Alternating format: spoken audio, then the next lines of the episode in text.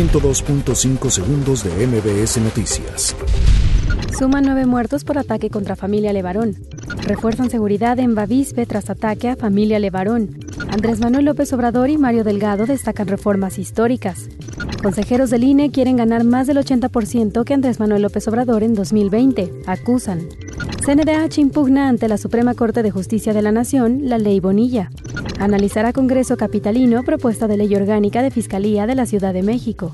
Ferrocarrileros piden anulación de registro y toma de nota que dio la Secretaría de Trabajo y Previsión Social al Sindicato de Trabajadores Ferrocarrileros. Sin presupuesto suficiente para pueblos indígenas, no habrá justicia, afirman diputadas. Save the Children pide mayor presupuesto para atender a menores migrantes. Detienen hermana de ex líder del Estado Islámico en Turquía. 102.5 segundos de MBS Noticias.